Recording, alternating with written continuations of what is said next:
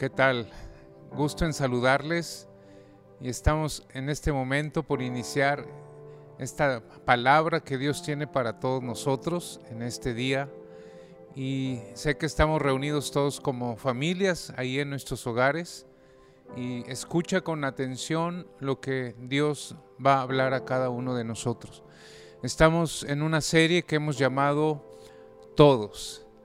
Y recordarán que hace ocho días eh, la pastora Marta habló sobre cómo todas las adversidades el Señor es poderoso para resolver cada una de ellas.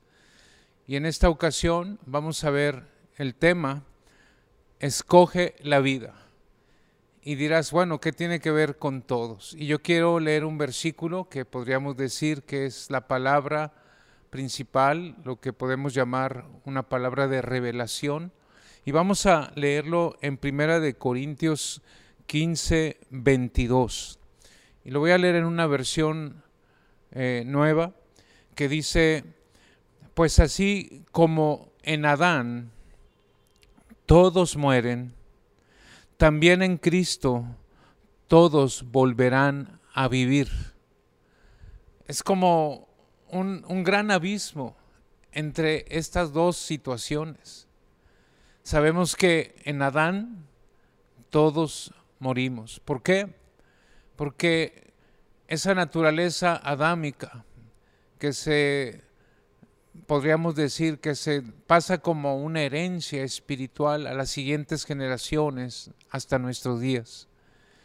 Porque en, si Adán pecó y la paga del pecado fue la muerte, ahí vemos cómo vino la decadencia moral y espiritual del hombre y era necesario que hubiera una redención.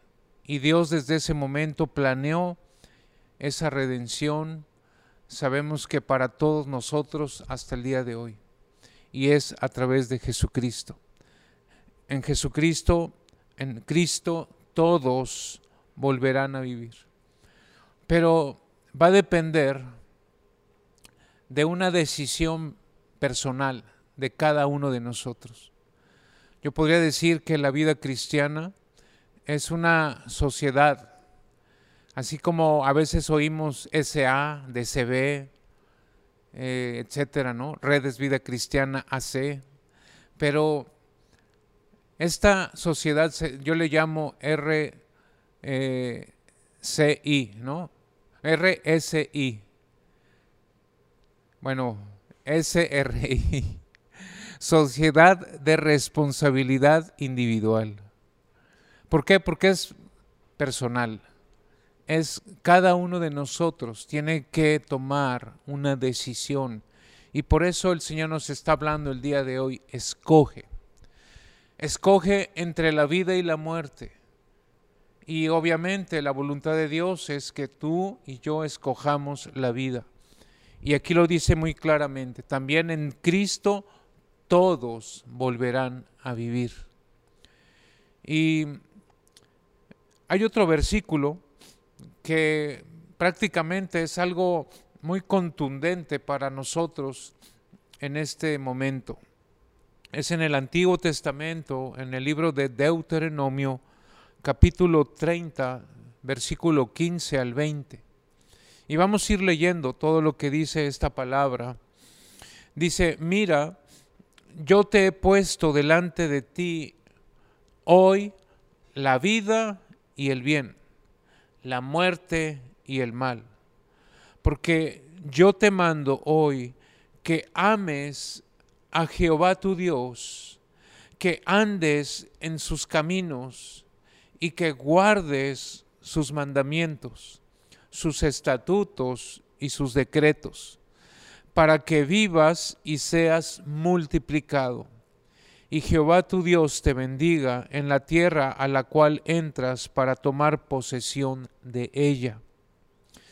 Mas si tu corazón se apartase y no oyeres, y te dejares extraviar, y te inclinares a dioses ajenos y les sirvieres, yo os protesto hoy que de cierto perecerán, no prolongarán sus días sobre la tierra a donde vayan. pasando el Jordán para entrar en posesión. Entonces, dice, a los cielos y a la tierra llamo por testigos hoy contra ustedes, que os he puesto delante la vida y la muerte, la bendición y la maldición.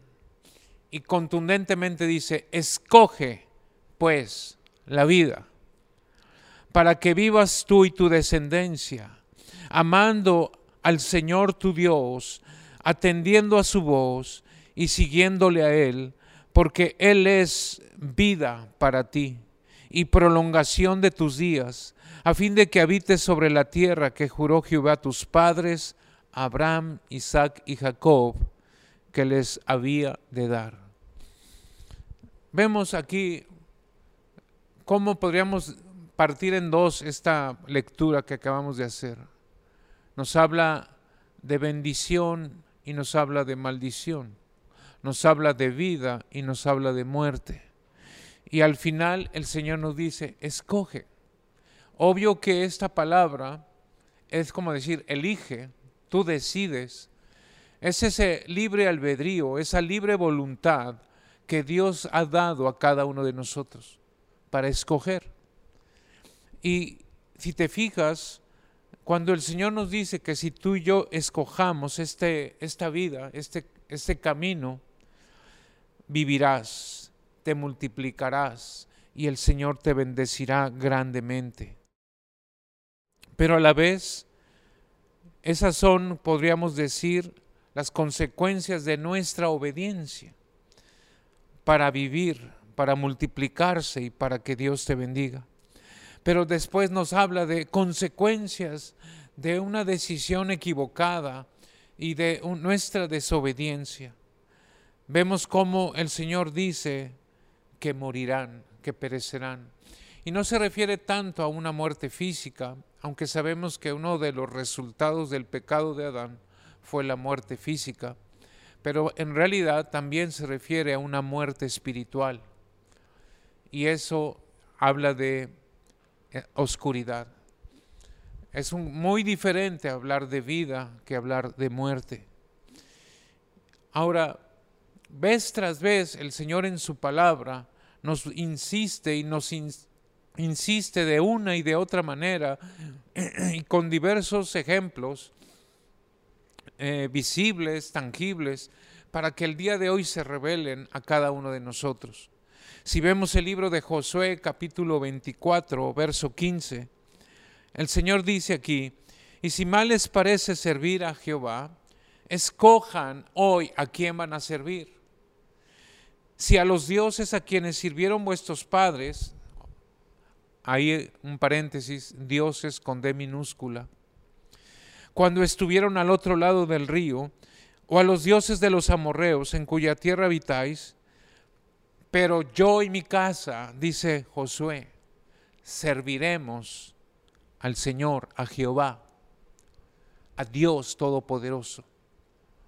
O sea, aquí vemos que Josué tenía la determinación, había escogido la vida, había escogido el camino del Señor. Ahora hay un tiempo de oportunidad para todos, para tomar esta decisión. Y yo te aseguro que este tiempo es un espacio de oportunidad que Dios está dando, no solamente de manera personal a cada uno de nosotros, y si tú hoy estás escuchando por primera vez un mensaje como este, es Dios hablando a tu corazón, es Dios dándote la oportunidad para que tú escojas, porque esta es la plática de hoy, escoge la vida, es la voluntad de Dios, es Dios hablando de manera contundente al ser humano en esta generación. Y dice, buscad a Jehová, dice eh, Isaías 55, verso 6, búscalo mientras pueda ser hallado. Llámale en tanto que Él está cercano. Deje el limpio su camino y el hombre sus, sus pensamientos y vuélvase a Jehová, el cual tendrá de él misericordia y al Dios nuestro, al cual, el cual será amplio en perdonar. Dios es amplio en perdonar. Su gracia y su misericordia está disponible para todos nosotros en este día. Él te ama. Él está buscándote con toda su fuerza. Él está determinado a que eh, entre a tu vida, pero Él nos está hablando de esa libre voluntad para que tú decidas, para que tú escojas la vida. Ahora, en la Biblia, les decía yo que hay muchos pasajes que de diversas maneras el Señor nos habla de esta gran verdad, de esta decisión de escoger entre la vida y la muerte. Y cuando estaba preparando esta lección, empecé a decirle, Señor, pues a ver, dame algunos ejemplos. Y llegaron rapidísimo, ¿no? Adán tuvo, Adán y Eva tuvieron dos hijos. Esos dos hijos se llamaron Caín y Abel. Y sabes, aquí en estos dos jóvenes se encuentra las dos elecciones, la vida y la muerte. Te voy a decir por qué. Caín, todos sabemos que fue el que encargado de matar a su propio hermano Abel. Caín se dedicaba a la agricultura. Abel se dedicaba a la ganadería. Y ambos ofrecieron al Señor una ofrenda. Pero la ofrenda de Caín no agradó a Dios. Era una ofrenda religiosa. Era una ofrenda de rutina, ¿verdad? Sin vida, como obligada. Pero la ofrenda de Abel era con todo su corazón. Y sabemos que había una falta de amor en Caín, que eso definitivamente se refleja en su vida. Y asimismo llevó una ofrenda, pero una ofrenda de mala gana, la cual no agradó, les decía el Señor. Abel, su nombre significa, fíjate lo que significa el nombre de Abel, el que estaba con Dios. O sea, Abel anhelaba una comunión con Dios, tenía una cercanía con Él. Abel es como ese Enoch que caminó con Dios todos los días, ¿no? Entonces su nombre habla mucho, el que estaba con Dios, o sea, el que se determinó y escogió la vida. Pero sin embargo, el nombre de Caín, este nombre significa el que, forjó, el que forjó su propia lanza. O sea, habla de justicia propia, habla de sus propias fuerzas, habla de un corazón egoísta Habla de una persona que no está interesada en la vida, simplemente en la muerte. Y esa fue su determinación. Podríamos decir que Caín y Abel son esa comparación genuina del hombre, de un hombre con fe y un hombre sin fe. Un hombre que agradó a Dios y un hombre que realmente no tenía en su corazón nada que lo llevara hacia Dios. Y vemos su final, ¿no? De Caín. Asesinó a su hermano, como consecuencia de ello, su vida fue en decadencia. Ahora, otro ejemplo. Vemos aquí también a la cuando en la época de Lot, sabemos que Lot era un familiar de Abraham o sea, bueno, salieron juntos para cumplir con el llamado de Dios de salir de Ur de los Caldeos y trasladarse, pero hubo un momento en que se separaron y cada quien tomó su rumbo. Pero Lot paulatinamente se fue acercando a la ciudad de Sodoma, como, era, como que era algo que le estaba seduciendo. Era un principio de un camino extraño, un, camino oscuro. Sabemos que Sodoma representa eh, totalmente días, eh, momentos de la historia de corrupción, de inmoralidad, de oscuridad en el ser humano. Pero ¿qué pasó ahí con Lot? Y más que nada con su mujer, con la esposa de Lot. El Señor mismo, el Señor Jesucristo, nos habla en Lucas 17, 32. Dice, acuérdense de la mujer de Lot. Y el Señor está hablando de los días previos a su venida. Y compara los días de, de Lot comparándolo con, las, con esa Sodoma que estaba totalmente en oscuridad.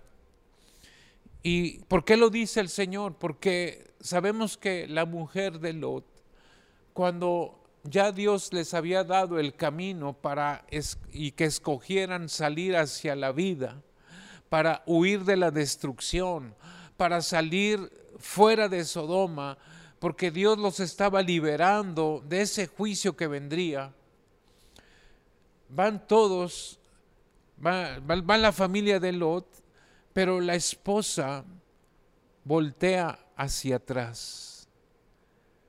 Y dice aquí la palabra, que el Señor le dijo, no mires tras de ti, escapa al monte porque si no vas a perecer.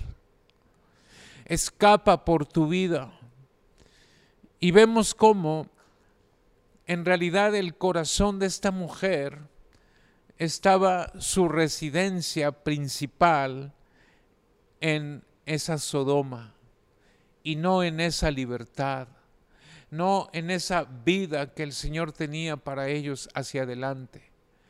Ella decidió, al mirar hacia atrás, porque su corazón estaba hacia el pasado su corazón estaba hacia esa vida placentera, a esa vida sutil, engañosa, y perdió la oportunidad.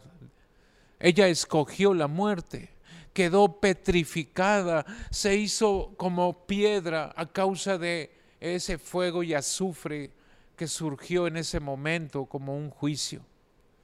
Y entonces quedó ahí. Sin embargo, Lot y sus dos hijas fueron libres y pudieron llegar a Sion, ¿verdad? Pudieron llegar a la vida. Esta es otra comparativa, donde una persona escoge la muerte y otra persona escoge la vida. Estamos hablando de la mujer de Lot y de Lot. Y hubo oportunidad para los dos simultáneamente. Y vez tras vez la palabra nos habla siempre de estas, podríamos decir, de, dos caminos, ¿no? De dos lugares.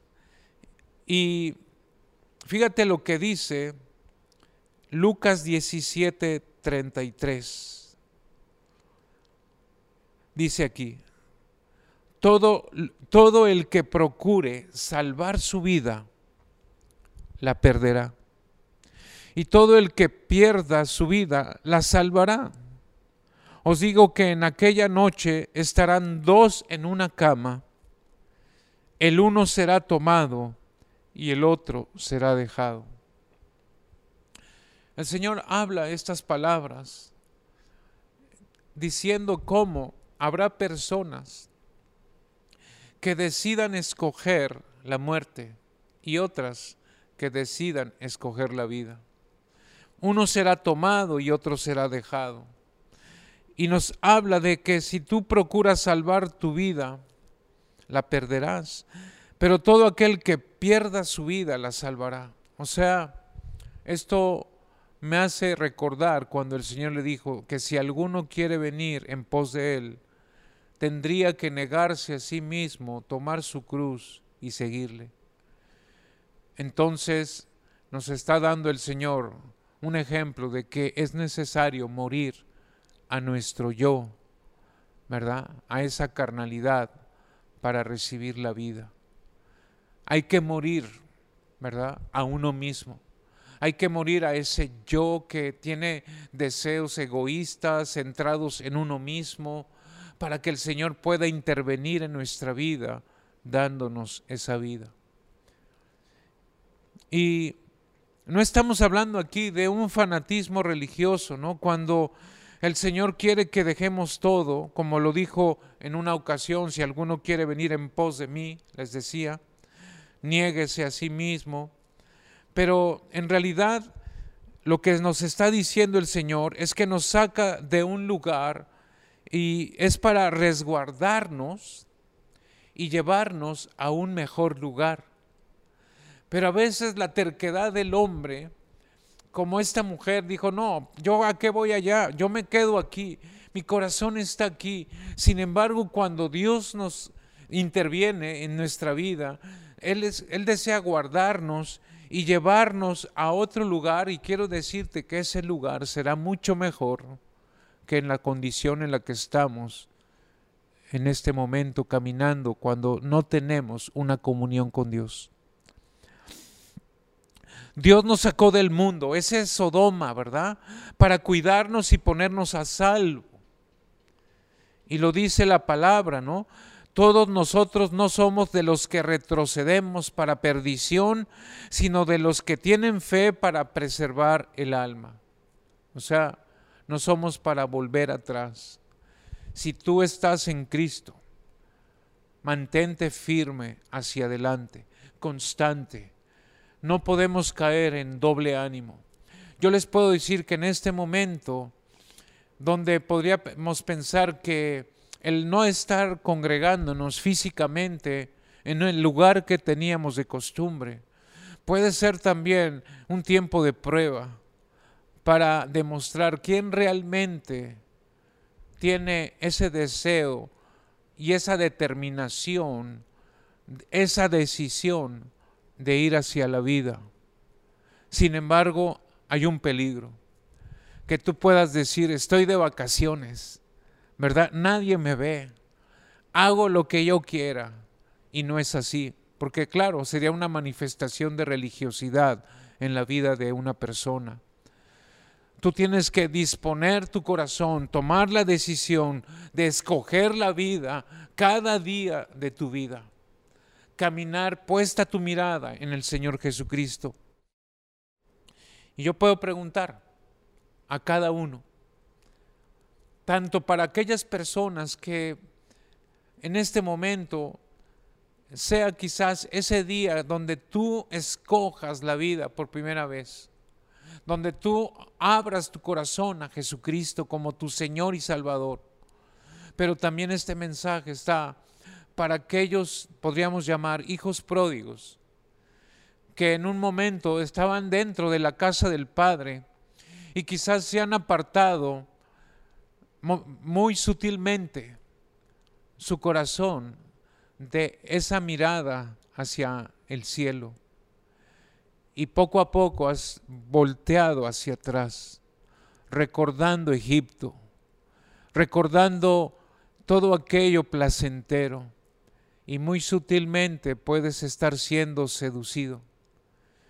Y quizás llegaste aún hasta un punto de sequedad donde ya es algo mucho más complicado volver en sí, regresar a la casa de tu Padre. Pero hoy es el día, hoy es el día que, que Dios te está hablando a ti, que si te habías enfriado de una comunión con Dios, de una vida en Cristo, de, mantenerte en ese fuego encendido, con una iglesia apasionada donde vamos todos hacia adelante, cumpliendo con el llamado y el propósito que Dios nos ha dado a cada uno de nosotros. Entonces también esta palabra es para ti. Escoge la vida. Ya es como cuando el Señor confronta y dice, ¿hasta cuándo vas a claudicar entre dos pensamientos? Si el Señor es Dios, síguele, sírvele a Él. Y si no, vete tras dioses ajenos. Pero ya no hay en este momento cabida a la tibieza. O somos o no somos. Podríamos decir que la zona gris está desapareciendo. O es blanco o es negro o es vida o es muerte, pero ya no cabe la tibieza. ¿Hasta cuándo vas a escoger la vida? Es una pregunta que el Espíritu de Dios hoy está haciendo a cada uno. ¿Y hasta cuándo vas a claudicar entre dos pensamientos? Y podríamos preguntarnos hoy, o quizás te estás preguntando, bueno, ¿y qué tengo que hacer? Pues siempre el Señor nos habla de arrepentimiento y de volver en sí, de apartarnos de esos, caminos de muerte, de retomar el camino hacia la vida. Y sabemos que gracias a la voluntad de Dios, Él se determinó en un plan de salvación extraordinario para que viniera esa oportunidad para cada uno de nosotros. Y estamos hablando del sacrificio de Jesús en la cruz, para que a través de su muerte y su derramamiento de sangre en la cruz, viniera para nosotros nuestra salvación y nuestra vida eterna, como un regalo gratuito para cada uno de nosotros. Pero el Señor te ha dado libre voluntad para escoger. Y el Señor te, dije, te dice hoy, escoge, escoge la vida. No retardes tu decisión, no la postergues. Es el tiempo y la oportunidad que acontece a cada uno de nosotros. Y si escuchas hoy su voz, no endurezcas tu corazón. Él te ama. Él vino a dar su vida por ti para rescatarte. Y el Señor te quiere decir, cambia de rumbo y vivirás. Fíjate lo que el Señor nos dice en Ezequiel 18:31. Deja atrás tu rebelión y procura encontrar un corazón nuevo y un espíritu nuevo. Porque, ¿por qué habrías de morir, oh pueblo de Israel? Y ahí sabemos que Dios le está hablando al pueblo de Israel pero en un momento puedes poner ahí tu nombre en vez del pueblo de Israel. Y en vez de decir, oh pueblo de Israel, oh, y pon tu nombre ahí. No, y Dios te dice, no quiero que mueras, dice el Señor soberano, cambia de rumbo y vive. Cambia de rumbo. ¿Cuál rumbo llevas en este momento? quizás es un camino que definitivamente lleva a la destrucción. Las adicciones, el alcoholismo, la drogadicción, la promiscuidad sexual, el libertinaje, los placeres de esta vida, la corrupción, la maldad, la violencia. ¿Qué rumbo llevas? Y el Señor te está llamando a ti te está dando esta gran oportunidad y te está diciendo, escoge pues la vida para que vivas. Dios nos ha dado ese derecho a todos nosotros de volver en sí, pero también será una gran responsabilidad de tomar esas decisiones en nuestra vida. Fíjate qué tan importantes son, porque también es una gran responsabilidad para cada uno de nosotros. Y por último, yo me recuerdo también cuando había dos crucificados a un lado de Jesús. O sea, tenemos todos la imagen de los tres crucificados. Jesús y un hombre al lado derecho y otro al lado izquierdo. Y ahí vemos también, para terminar este momento, la gran disyuntiva, ¿no? entre que una persona escogió la vida, el de la derecha, y otro escogió la muerte, el de la izquierda. Estos dos hombres eran, podríamos decir, gente que estaba en contra del imperio romano. Estaban eh, como rebelándose a la autoridad y eran aprisionados y eran sujetos a la muerte y estaban pagando ahí su pena. Y a Jesús también lo tomaron en el mismo sentido, como insurrecto. Y en este momento vemos cómo esos dos hombres nos muestran esas dos decisiones, una equivocada y una correcta. Y tú podrías decir, esa imagen de la crucifixión ya la sé, la he visto en películas y se ve muy eh, espectacular, ¿no? Es, lo ves como algo histórico, como algo cultural, como algo que sucedió hace dos mil años. Pero yo quiero que entendamos todos nosotros que esta es una imagen que figura la decisión de cada uno de nosotros. Y tú escogerás vida o muerte. Pero la voluntad de Dios es que todos escojan la vida. O sea, el Señor quiere que nadie se pierda y que todos procedan al arrepentimiento. Entonces, tú tienes una gran necesidad, una necesidad de salvación y de vida eterna, que no se obtiene pagando uno un propio precio, ¿no? Yo no puedo cubrir mi salvación de ninguna manera. Estoy incapacitado para hacerlo. El único que pudo pagar el precio fue Jesús ahí en la cruz. Ninguno de nosotros podemos llegar al cielo en nuestra propia justicia, haciendo buenas obras, portándome bien, diciendo yo no le hago nada mal a nadie. Nadie puede llegar al cielo a través de su propia justicia. Solo a través de Jesús. Entonces tu mayor necesidad se convertirá en tu más grande bendición cuando tú reconoces a Jesucristo como tu Señor y Salvador. Y Él está aquí. En este momento el Espíritu de Dios está hablando a tu corazón. Y tal vez de una y de otra manera. El Señor te ha mostrado el camino. Te han hablado del Señor quizás en otro tiempo, cuando todo iba en prosperidad, cuando todo iba en abundancia. Es cuando más difícil podemos escuchar la voz de Dios. Pero cuando vienen tiempos de prueba, de dificultad, de depresión, de soledad, de angustia, es cuando el hombre voltea hacia arriba. Y creo que en este momento es tu oportunidad. Yo te invito a que en este momento, ahí donde estás, que con todo tu corazón, hoy tú tomes la decisión.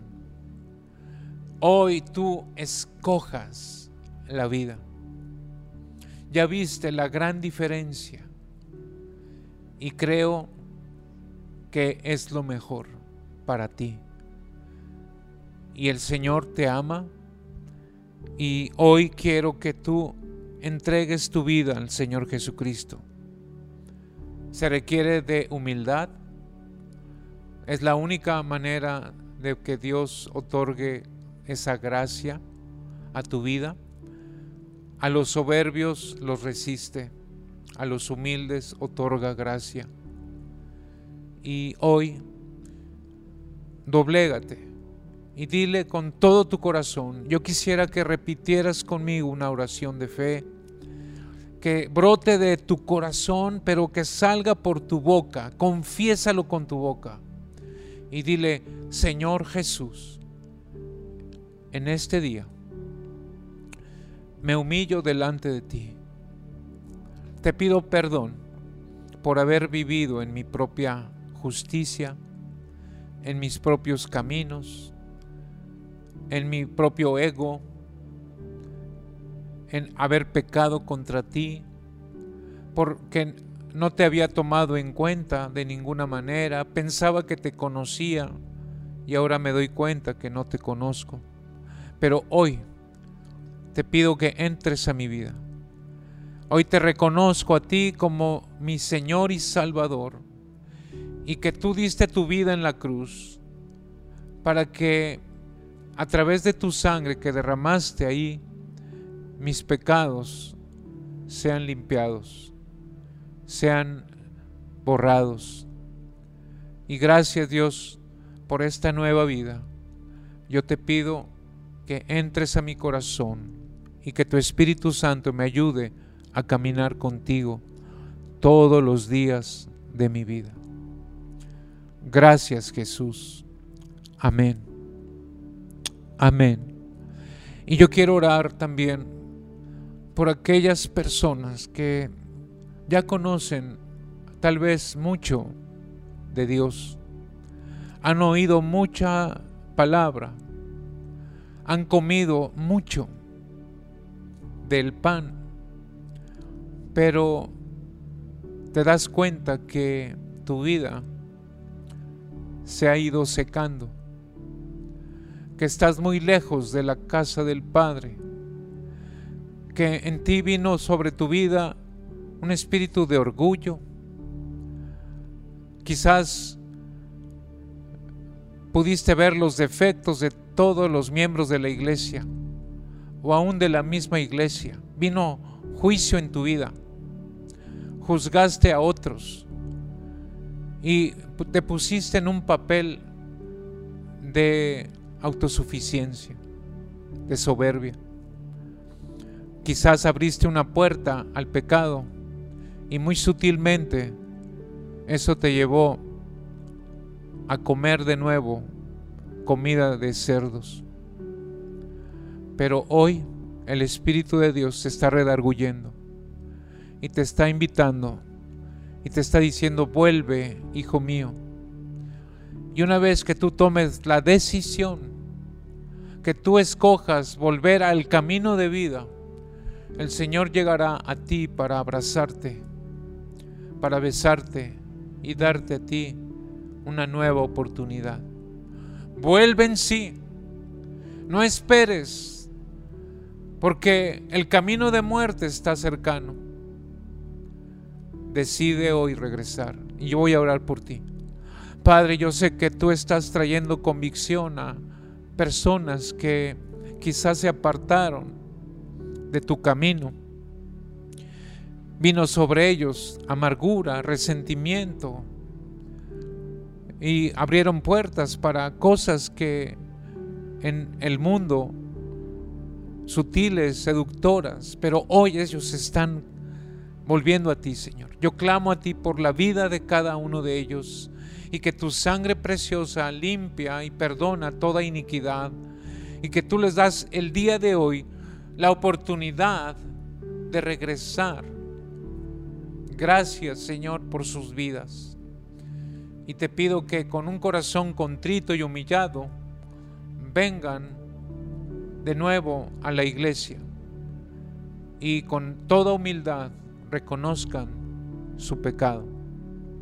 Gracias Dios por cada una de estas almas que para ti también son importantes.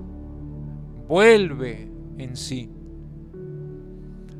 Gracias Dios. Qué bendición Dios hablándonos a cada uno de nosotros.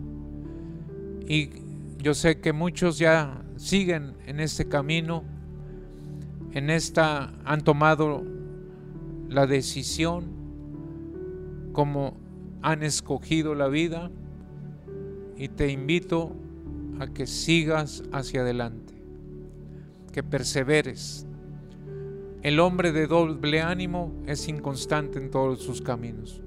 Pero nosotros no somos de los que retrocedemos, sino que seguimos avanzando hacia adelante. Bendiciones para todos. Dios los bendiga.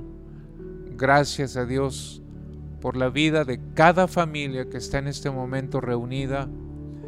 Y decirles que estamos ya próximos a iniciar la próxima universidad de la vida. Enseguida daremos la información para todos ustedes. Amén.